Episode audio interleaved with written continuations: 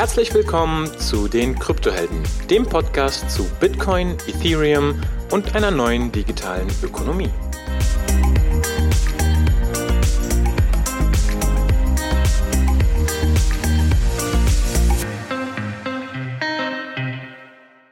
Herzlich willkommen, liebe Kryptohelden. Das Jahr neigt sich dem Ende zu. Wie gewohnt gibt es einen kurzen, knappen Jahresüberblick für 2020. Ono, bist du startklar? Ich bin sowas von startklar. Alles klar, pass auf, dann gebe ich dir eins nämlich mit. Ähm, und zwar Dezember 2019. Bitcoin-Preis liegt bei 7200 Dollar. Los geht's, mein Freund.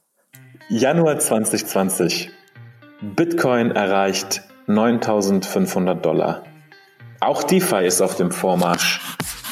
Aktuell noch unter 700 Millionen US-Dollar eingeloggt, aber im Laufe des Jahres wird es über 15 Milliarden werden.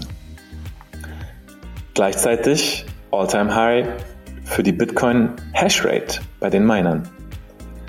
Februar 2020. Bitcoin erreicht zum ersten Mal wieder über 10.000 Dollar in 2020. DeFi erlebt seinen ersten Dämpfer mit dem BCX Flash Loan Attack. März 2020. Bitcoin fällt etwas 9200 Dollar. Zwischendurch kommt es aber zu dem sogenannten Black Thursday, bei dem Bitcoin über 40% fällt, der größte Sell-off seit 2013. Bitcoin fällt zwischenzeitlich von 8000 auf fast 4500 Dollar. Doch gleichzeitig könnte es das Ende des Bärenmarktes sein und den Tiefpunkt markieren. April 2020. Bitcoin erreicht 8700 Dollar. DeFi wird weiter durchgeschüttelt mit dem DeForce-Hack, bei dem über 25 Millionen Krypto gestohlen, aber wieder zurückgegeben werden. Gleichzeitig liegen Pläne, dass China einen eigenen digitalen Yuan plant. Mai 2020. Bitcoin bei 9.999 Dollar. Es kommt zum Bitcoin-Halving beim Block 630.000.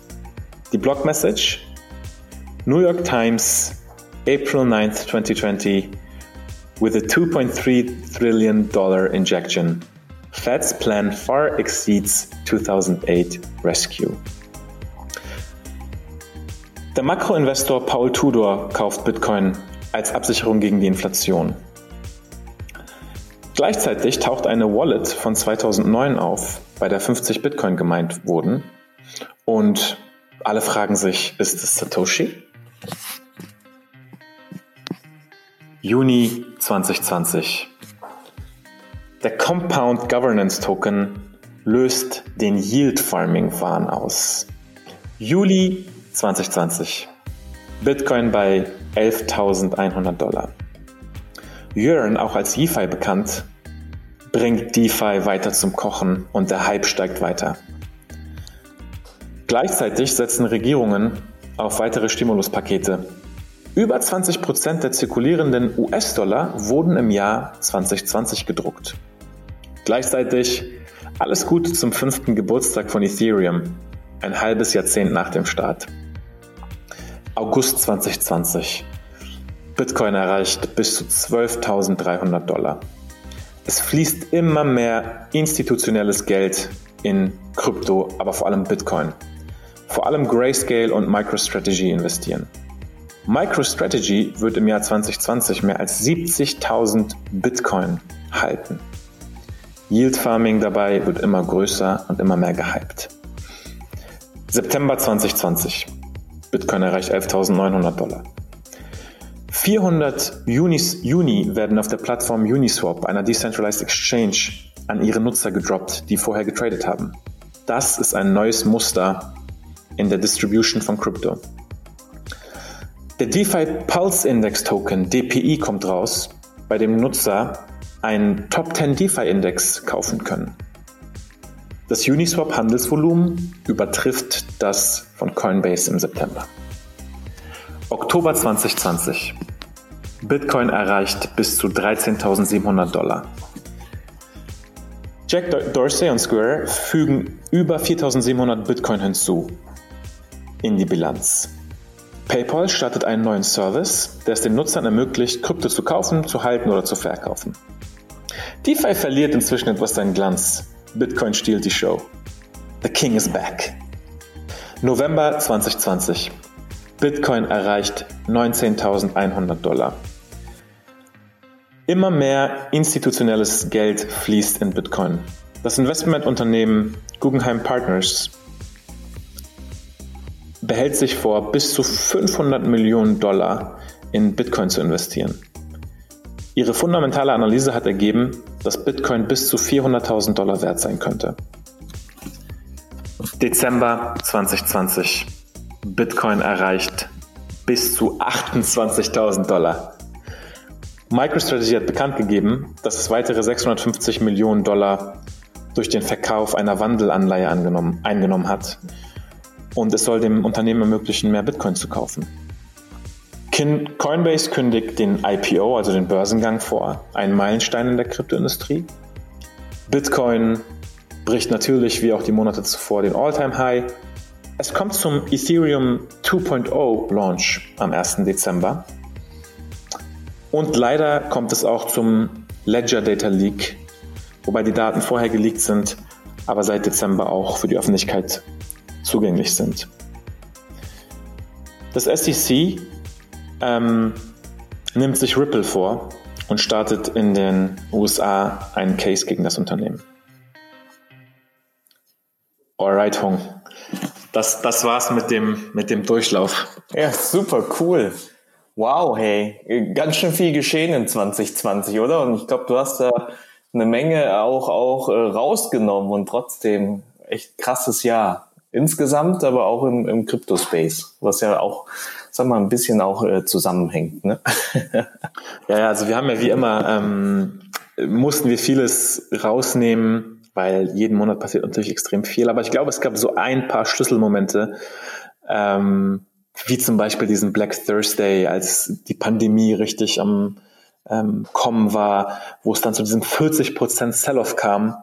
Und natürlich kamen dann wieder alle ähm, Peter Schiffs dieser Welt aus ihren Löchern Wobei, ich kann mich noch gut erinnern, dass auch äh, der Klasse, die klassischen Märkte auch ziemlich hart gecrashed sind an dem Tag. Ja, an dem Tag, das, das war ein Black Thursday für alle, glaube ich, oder?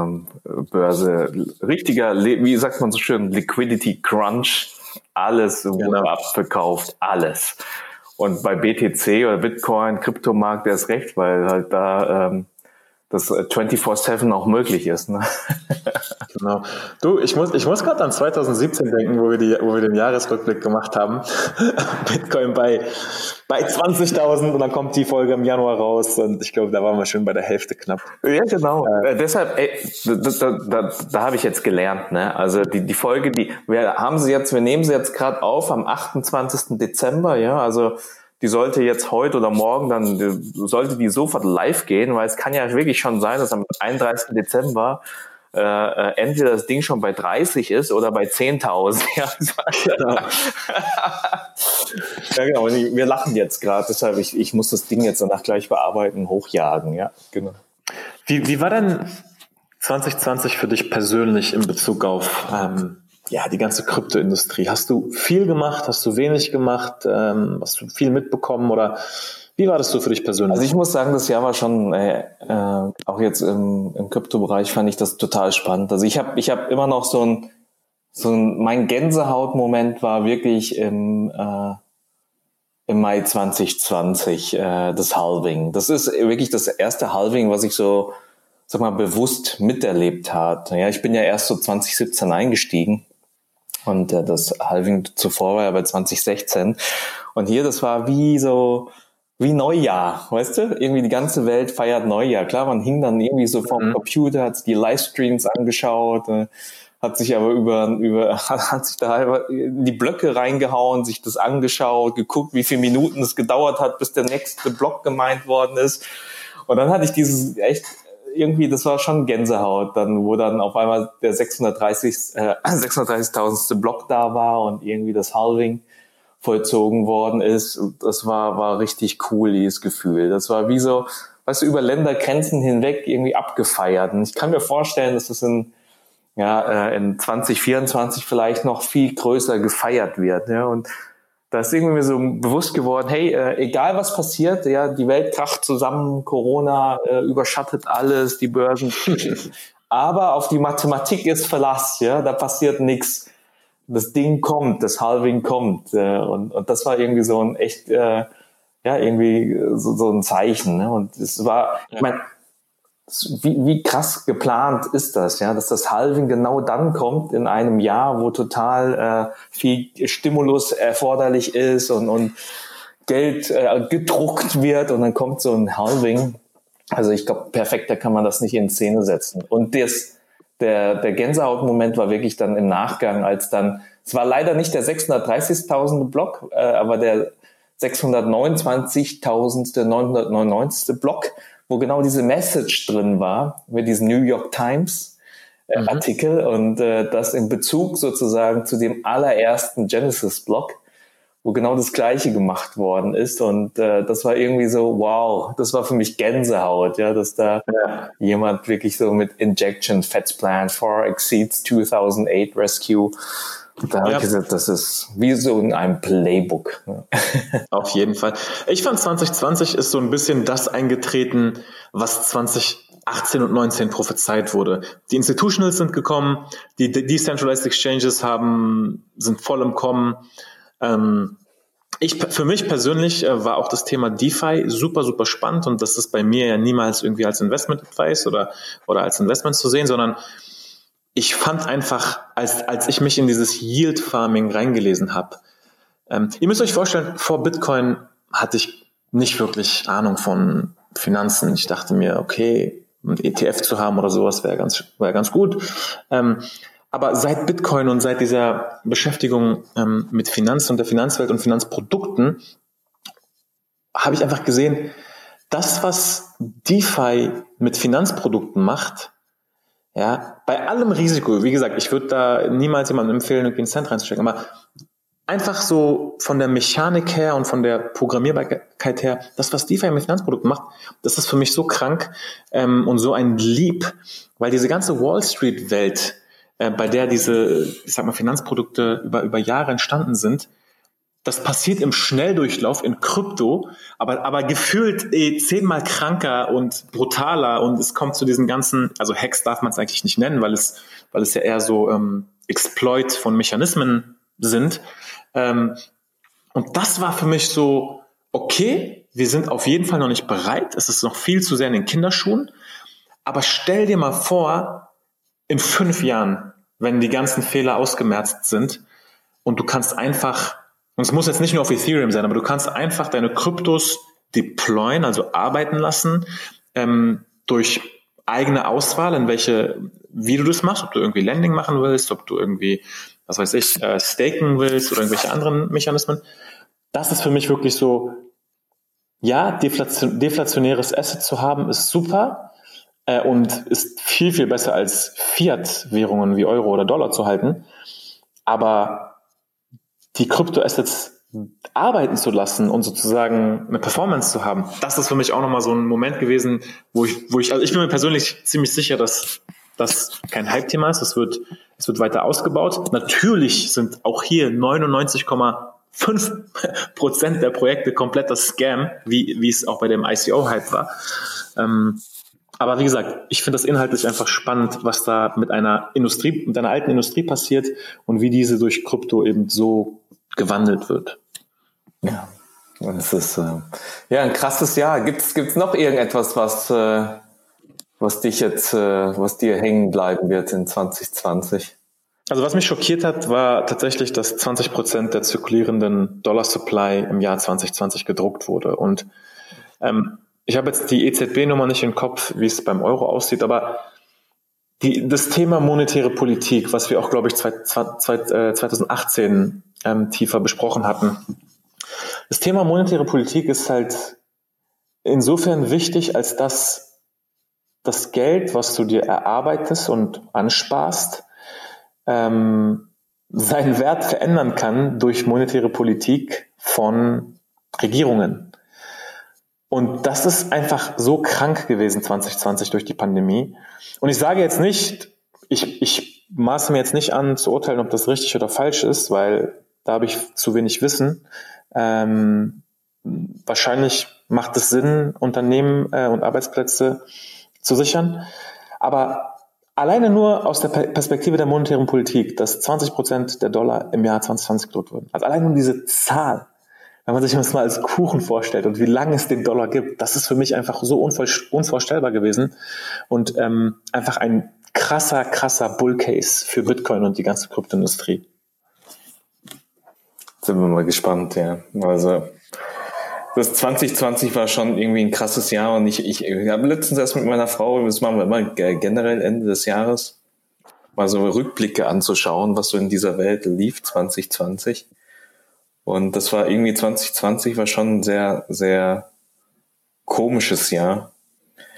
Und irgendwie äh, auch, ich sag mal so, ah, mit irgendwie ja, Corona, dann Wahlen in den USA und was weiß ich, was was sonst noch alles gab. Eher so eher so negativer Gefühl. Ja. Als, und, und trotzdem muss ich echt sagen, dieses Jahr war, glaube ich, für die Menschheit, wenn wir das überstanden haben, oder wir, wir sind ja, wir haben ja, wir, werden den Virus ja jetzt schlagen und so weiter und haben einiges gelernt, dann wird es, glaube ich, schon so ein Jahr sein, was, was zwar eine Krise war, aber auch eine riesen Entwicklungschance. Und ich glaube, das, ja. das sieht man auch hier in dem Crypto-Space genauso. Das ist ein Jahr, wo, wo ähm, wir als Gesellschaft, aber auch in der Kryptoindustrie einiges gelernt haben, wofür was gut ist und wofür es nicht gut ist. Ne? Also geiles Jahr. Definitiv, aber das Jahr fing echt, wenn du dich daran erinnerst, wir hatten irgendwie äh, Waldbrände in Australien, glaube ich. Genau. Dann hatten wir fast den dritten Weltkrieg. Dann kam die Pandemie, das war das äh, Hauptthema. Und bei den US-Wahlen, also das kannst du auch keinem erzählen, wie die abgelaufen sind, äh, mit der ganzen Geschichte davor und danach, mit den Ankündigungen und äh, das, das Verhalten des ähm, aktuellen ähm, POTUS sozusagen. Also total verrücktes Jahr. Ähm, ich muss sagen, ein Jahr, wo ich auch in vielen, vielerlei Hinsicht meine Meinung geändert habe. Ähm, Gerade in Bezug auf äh, Corona und ich sag mal, das ganze Thema mit den äh, Querdenkern. Ähm, und wahrscheinlich hätte ich mich vor ein paar Jahren noch als Querdenker bezeichnet oder habe nicht alles geglaubt, was man mir erzählt. Aber für, bei Corona war das für mich so krass zu sehen, ähm, wie einfach ein Teil der Gesellschaft das überhaupt nicht geglaubt hat und komplett abgelehnt hat. Und ähm, ich hatte halt Freunde, die daran im Februar schon fast gestorben sind. so.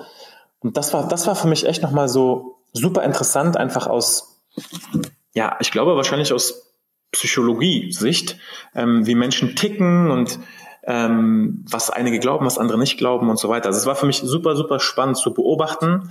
Ähm, und dabei geht es auch gar nicht um meine persönliche Meinung, das ist völlig egal, aber einfach diesen, diesen Spalt zu sehen. Und ich meine, falls du dich noch dran erinnern kannst, der, der Reichstag wurde hier so halb gestürmt und drei Polizisten standen davor.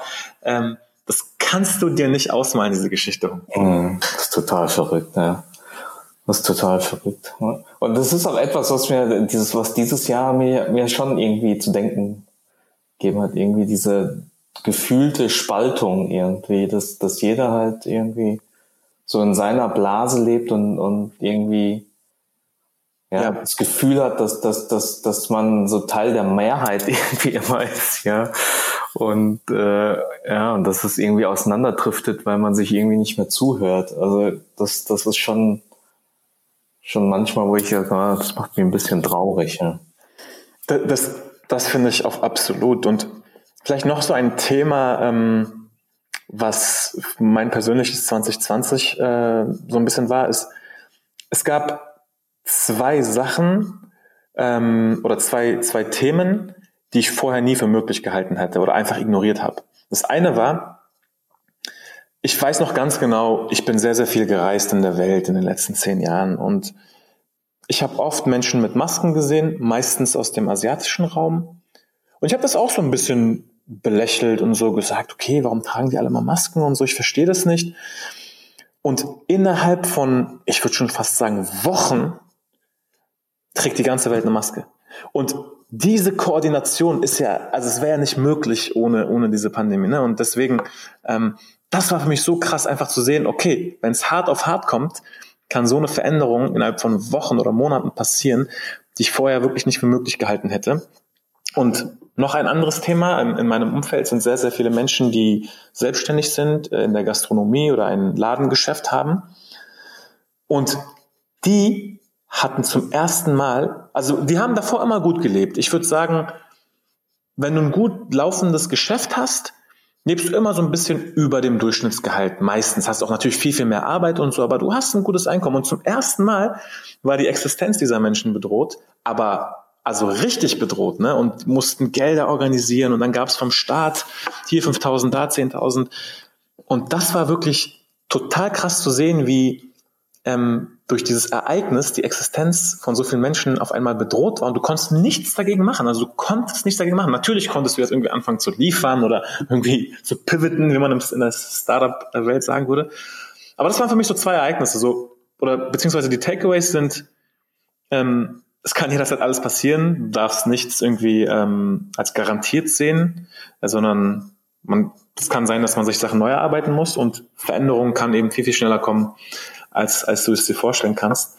Und im, im Positiven und im Negativen, also für mich war das auch sehr, sehr viel Reflexion, ähm, gerade auch in Bezug auf Vorteile, dass man einfach sagt, hey, du, wei du kennst oft die Geschichte von gewissen Sachen dahinter nicht, also urteile nicht darüber. Und, und das ist für mich einfach so nochmal gewesen, ich weiß nicht, was, warum Menschen Masken tragen oder keine Masken tragen oder und, und da war für mich nochmal so ein, okay, also man, man muss echt ruhiger werden.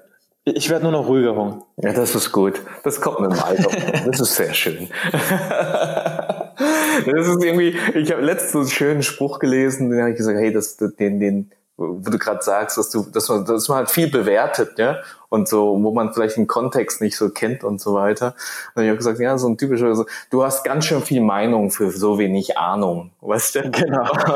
und manchmal ist es einfach, ja, das meine ich auch mit diesem Zuhören, dass man nicht jeden Scheiß irgendwie bewerten muss, sondern dass sich eher dafür interessiert, äh, warum diese Person so eine Perso Position einbezieht, warum der Kontext genau so ist wo diese Position dann auch Sinn macht und so weiter und dann einfach, ja, nicht sagt, es ist gut, schlecht oder sonst wie, sondern einfach nur Richtung, Richtung Verstehen und Verständnis haben. Ich glaube, das, also wenn ich mir das vorstelle, wenn, wenn das die Welt noch könnte, ja, oder jeder was heißt die Welt? Die Welt ist auch zu groß. Wenn jeder an sich nochmal arbeiten würde, äh, an der Stelle zu unterscheiden, was ist meine Meinung, was ist sozusagen, ähm, was ist eine Beobachtung und so weiter und, und äh, und es nicht um richtig Recht haben und sonst was geht, hey, äh, das wäre echt eine coole Welt. Ja, ja da stimme ich, da stimme ich dir zu.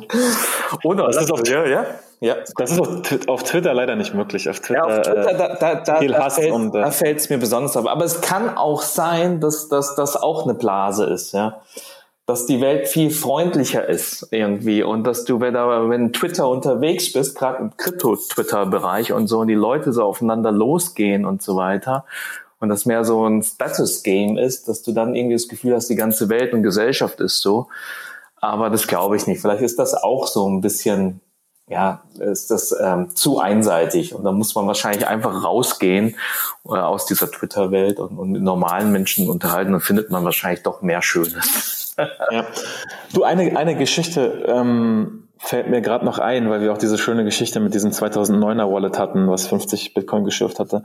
Ähm, auf Twitter hat ähm, ein sehr, sehr früher, ähm, eine Person, die sehr, sehr früh Bitcoin adoptet hat, geschrieben, dass sie zwischenzeitlich 55.000 Bitcoin hatte, was heute im Milliardenwert wäre. Und bisschen bei zwei Dollar, bisschen bei drei Dollar, eben auf sehr, sehr niedrigen Werten ähm, verkauft hat. Aber im Prinzip glücklich ist und das war für mich nochmal so, weil, weil viele Leute immer denken, oh, wäre ich mal früher dabei, wäre ich mal früher dabei. Das ist halt wirklich ein komplett falscher Gedanke, weil ich kenne wirklich keinen, der so früh wie 2009, 2010 dabei war, der nicht schon verkauft hat. Und ich glaube, es ist viel schwerer, wenn man 2011, 12 verkauft hat, jetzt nochmal nachzukaufen bei 28.000 Dollar, als wenn du bei ähm, 2000, äh, in 2016, 17 äh, rein bist bei ein paar tausend Dollar und jetzt einfach deine Bitcoin hältst. Also das war für mich so ein Moment, auch so loszulassen, dass man nicht noch früher irgendwie dabei war, weil das ist wirklich sehr, sehr unwahrscheinlich, dass man bei 10, 20, 30 x Multiple nicht verkauft hätte und einfach bis 2000 x hält. Und diese Person war halt wirklich so im Reinen mit sich selber. Ich habe den Namen jetzt vergessen. Ähm, es war echt wie so eine kleine Motivation zu sagen, hey, das ist kein Game, wie früh man dabei ist oder wie viel Bitcoin man hat, sondern es ist einfach eine Veränderung, eine weltweite Veränderung und ähm, ein Movement quasi. Das ist was viel Größeres als deine eigenen Bitcoin-Holdings, sage ich mal. Mhm. Uno, was erwartet uns 2021? Was glaubst du? Also genau, ich, ich weiß noch, dass 2017 gesagt wurde, jetzt ist der Zeitpunkt vorbei, dass Bitcoin ein Experiment ist. Jetzt ist quasi bewiesen, es ist echt und es existiert. Eine Metrik, die ich rausgelassen habe, ähm, oder die wir rausgelassen haben äh, in dem Rückblick, ist die Anzahl der wissenschaftlichen Paper beziehungsweise der Zitierungen hinsichtlich Krypto und Bitcoin. Und wenn ich mir das anschaue, wie oft Crypto-related Paper, also wissenschaftliche Papiere oder ähm, Dissertationen oder Bachelor- oder Masterarbeiten, also Bachelorarbeiten ist ja nicht, aber wirklich wissenschaftliche Paper, ähm, wie oft, was da gerade passiert, in, in Verbindung mit mir ähm, die Software-Repositorien, also die GitHub-Repositories anschaue, was da an Aktivität passiert. Ich glaube, dann kann ich wirklich guten Gewissens sagen, das wird nie wieder weggehen, dieses Thema. Es ist einfach zu viele Menschen, zu viele intelligente Menschen forschen und arbeiten und entwickeln zu viel daran, als dass, als dass, dass ein Fake oder, oder Unsinnsthema werden. Und es gibt ja immer noch auf Twitter, auch im deutschsprachigen Raum, Menschen, die das als Informatiker-Scherz bezeichnen oder wie auch immer. Und ich, das ist für mich wirklich, das ist für mich komplett ignorant. Ich werde meinen Rant gleich aufhören, aber ich finde es halt immer lustig, wenn Leute ähm, auf der einen Seite sehr progressiv sind, zum Beispiel beim Thema Ernährung oder, äh, oder Weltansicht hinsichtlich ähm, Political Correctness, was ich auch gut heiße, aber dann bei, bei einem anderen Thema, wie zum Beispiel Krypto, das überhaupt nicht verstehen und komplett äh, sich dagegen wehren. Und ich bin halt der Meinung, wenn man sich irgendwie als fortschrittlich bezeichnet und Neues annimmt, dann sollte man auch bei anderen Themen nicht verschlossen sein. Das gilt, das gleiche gilt für Bitcoin-Maximalisten aus meiner Sicht. Ähm, ähm, das war wirklich ein, so eine interessante Observation. So, kommen wir mal jetzt zum, zum, zum Punkt, äh, was ich 2021 glaube. Also, ich denke, es werden sehr, sehr viele spannende neue Projekte kommen, die einige noch gar nicht auf dem Schirm haben. Ich glaube, das ganze Thema Distribution, Token Distribution, was Uniswap vorgelebt hat, wird dazu führen, dass Leute tatsächlich Kryptoprodukte auch proaktiver nutzen werden, um eben so ein Lotterieticket zu ziehen für eine ähm, potenzielle Distribution in der Zukunft, was glaube ich gut ist für die Adoption von Kryptoprodukten. Die Institutionals sind jetzt drin, nachweislich, MicroStrategy, Grayscale und viele andere. Äh, ich glaube nicht, dass sie rausgehen werden. Ich glaube, dass viele folgen werden. Ich meine, ähm, MicroStrategy, der MicroStrategy CEO diskutiert auf Twitter mit Elon Musk, ob er wie er irgendwie Krypto in seinen Balance Sheet bekommt. Klar ist die Hälfte davon gemimt, weil Elon Musk ist kein bekannt, bekannter Mimer. Aber ich glaube, da ist auch viel Wahrheit dabei. Lange Rede, kurzer Sinn. Ich glaube, es wird ein großartiges Jahr, sowohl äh, vom, von der vom Preis her, von der Price Appreciation her, als auch von den neuen Projekten her, als auch, was für mich am spannendsten ist, von den neuen Leuten, die wir in dem Space gewinnen werden, die sich dafür interessieren und die dann auch nicht mehr weggehen. Und ähm, ich habe 2017 sehr, sehr viele Leute kennengelernt, die ähm, in den Space reingekommen sind. Und ich habe auch 2018, 19 sehr, sehr viele von diesen Leuten gesehen, die wieder rausgegangen sind. Und es ist halt witzig, also du, du siehst halt schon, der Kern, der drin bleibt, ist halt auch der Schnittmensch, der äh, jetzt nicht so von Hype zu Hype springt, sondern eher wirklich da tiefer forscht und sich damit beschäftigt. Also ich bin sehr, sehr ähm, hoffnungsvoll. Ich freue mich, bei mir persönlich gibt es auch eine Veränderung, die kann ich jetzt auch announcen eigentlich.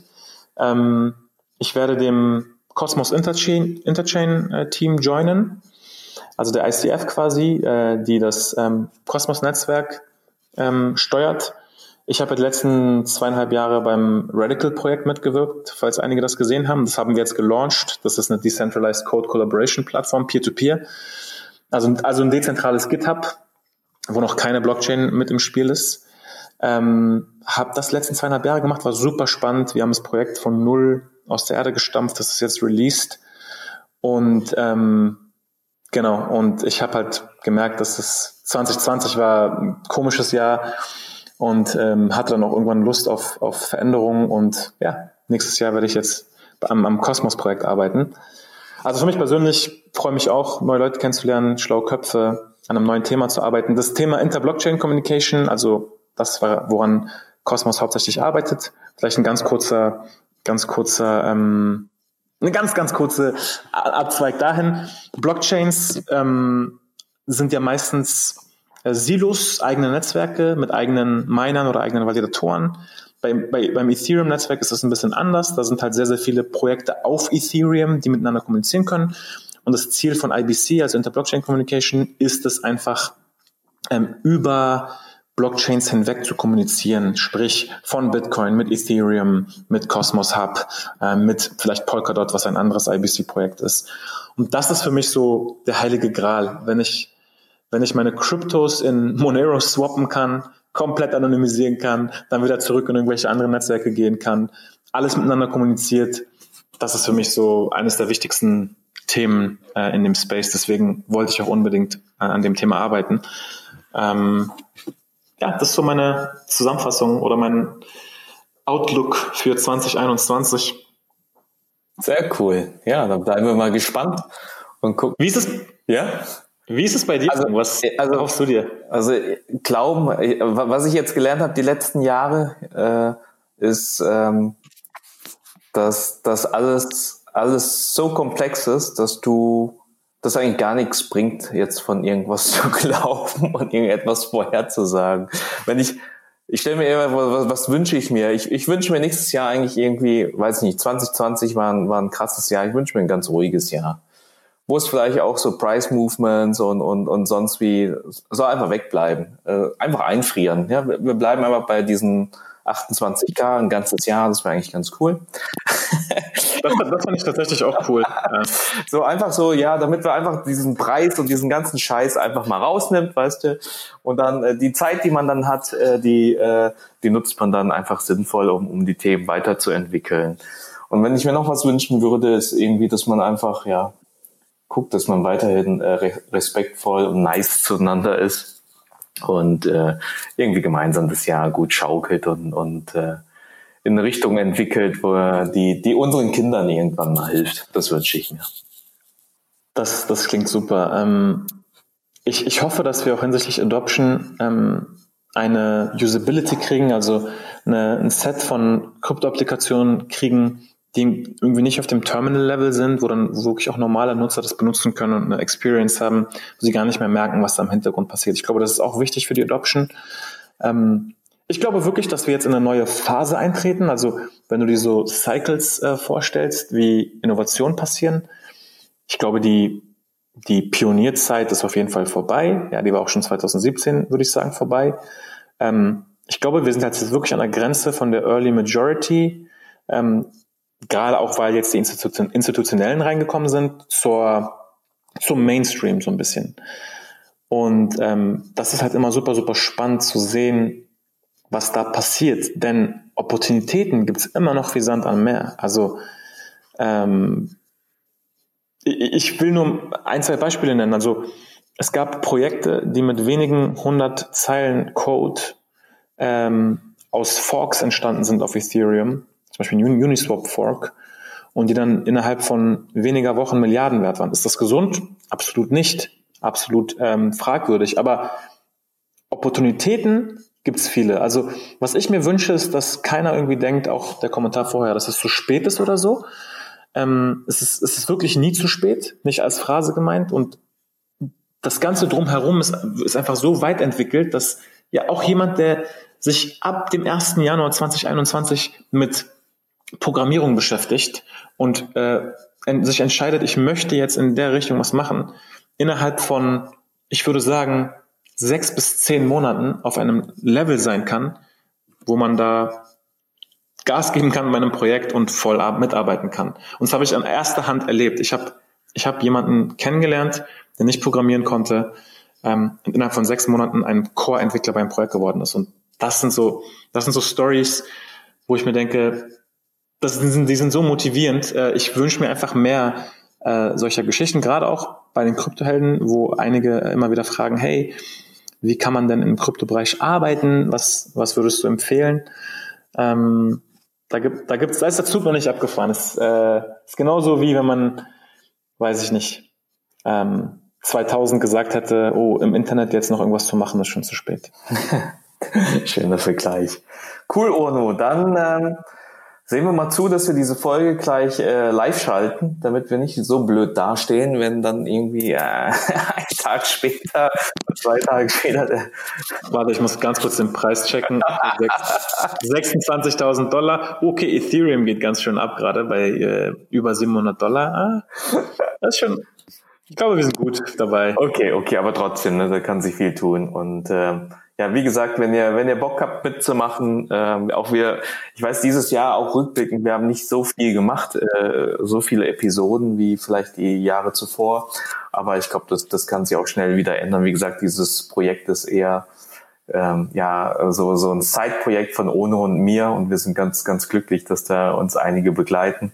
Und äh, aber zurzeit habe ich, glaube ich, ähm, auch für nächstes Jahr richtig Lust, Lust äh, da nochmal mehr Zeit zu investieren. Ono, vielen Dank für den Rückblick 2020 und äh, ich freue mich dann auch mit dir in 2021 zu gehen, mein Lieber. Danke, danke, lieber Hong. Ähm, so geht's mir auch. Ich freue mich auch auf das neue Jahr, habe auf jeden Fall auch wieder mehr Lust, ähm, am Podcast äh, zu schrauben, ein paar mehr Folgen rauszubringen, auch gerne mit anderen. Und bin gespannt, was das neue Jahr so bringt. Freue mich darauf, Jetzt machen wir, jetzt machen wir Schluss, dass wir die Folge releasen können. Alles klar. In dem, Sinne, in dem Sinne, ich wünsche euch noch, ja, ein, ja für, für den 31.12. Kommt gut ins neue Jahr 2021. Bleibt optimistisch. Die Welt braucht euch. Macht's gut. Ciao. Alles klar. Ciao, ciao. Liebe Kryptohelden, wenn ihr fleißig äh, mitdiskutieren wollt, kommt in unsere Telegram-Gruppe. Wenn ihr ansonsten Feedback habt zur Folge, kontaktiert uns gerne entweder über Telegram, Twitter oder direkt über unsere Webseite. Wir freuen uns auf jeden Fall auf euer Feedback. Bis zum nächsten Mal. Ciao.